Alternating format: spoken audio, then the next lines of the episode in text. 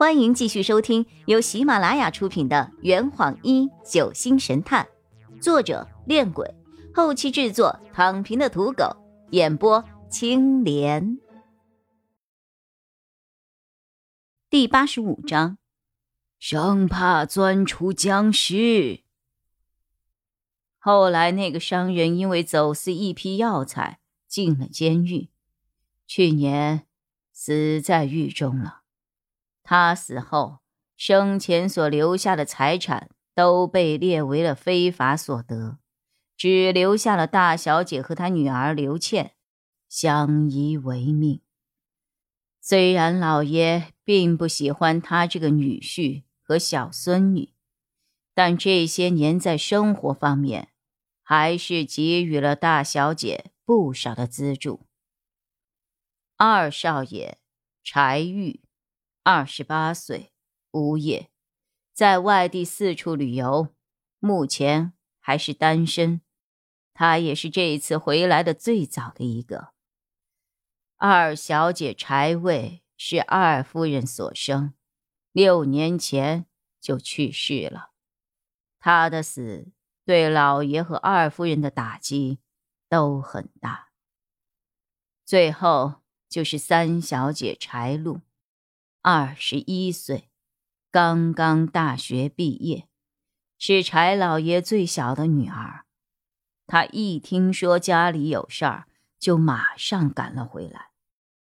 现在正在和大少爷、二少爷他们在灵堂里守孝。了解完柴家的家庭成员后，洛佩继续问着：“柴老爷去世，他的子女们都回来了吗？”大少爷和二少爷很早就回来了，三小姐是昨天才到的，大小姐现在应该还在路上吧？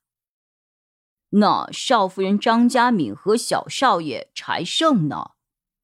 前些天和大少爷一起来的，现在也到村子里去了。洛佩若有所思的抿了一口红酒。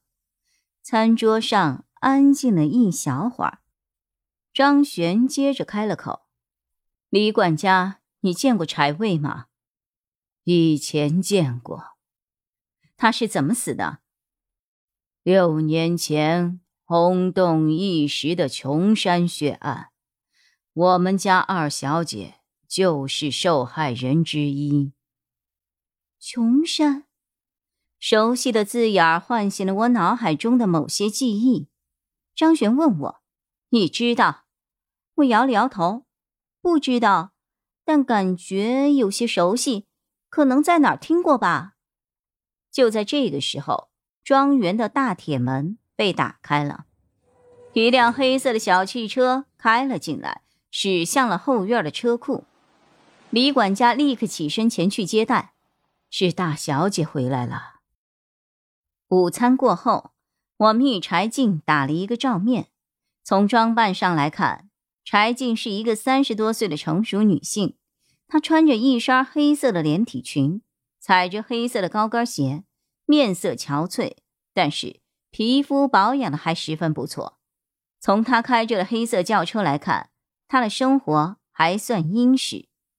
她身边跟着一个七八岁左右的小女孩，应该就是她的女儿。也就是柴老爷的外孙女刘倩，这几位是？他看着我们问着：“啊，他们几位是老爷的朋友，专程来吊唁老爷的。”李管家刻意隐去了我们调查者的身份，而将我们介绍成为老爷的朋友，为的就是让我们能够名正言顺的住下来。谁知柴静竟冷言相对：“哈，这么快就来吊唁了？谁知道安的什么心啊？”说罢，便带着女儿上楼去了。小女孩在上楼前还跟我们做了一个鬼脸儿。柴静上楼后，李管家充满歉意的说着：“真是抱歉啊，大小姐自从丈夫去世之后，脾气……”就一直怪怪的。现在老爷去世了，他心里一定非常难受。还请你们谅解啊。没关系，我挥了挥手，表示不介意。那你们几位下午有什么安排吗？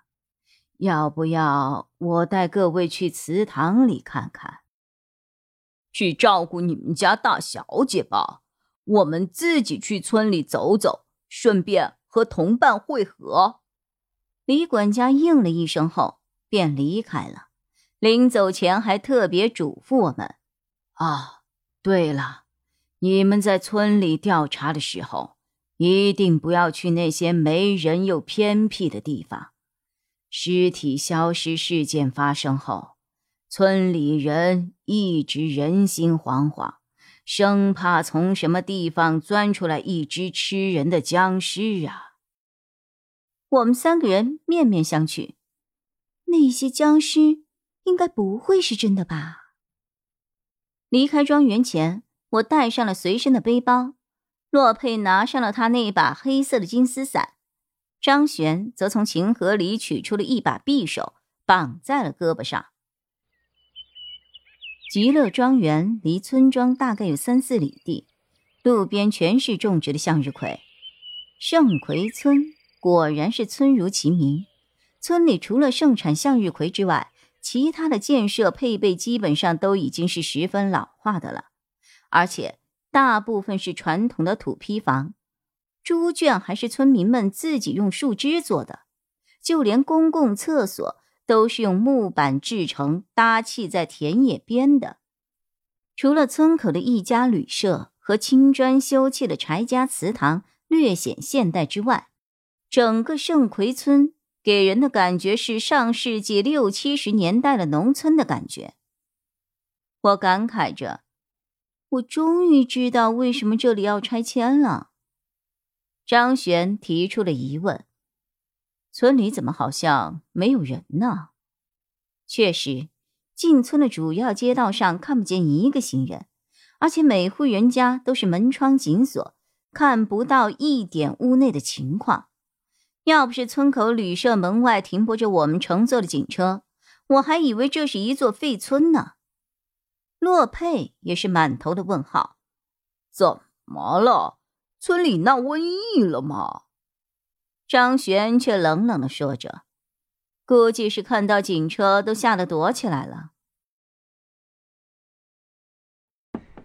这坛已经喝完了，呵你猜出凶手是谁了吗？啊，老板，拿酒来。呃呃，更多精彩，请关注青莲嘚不嘚。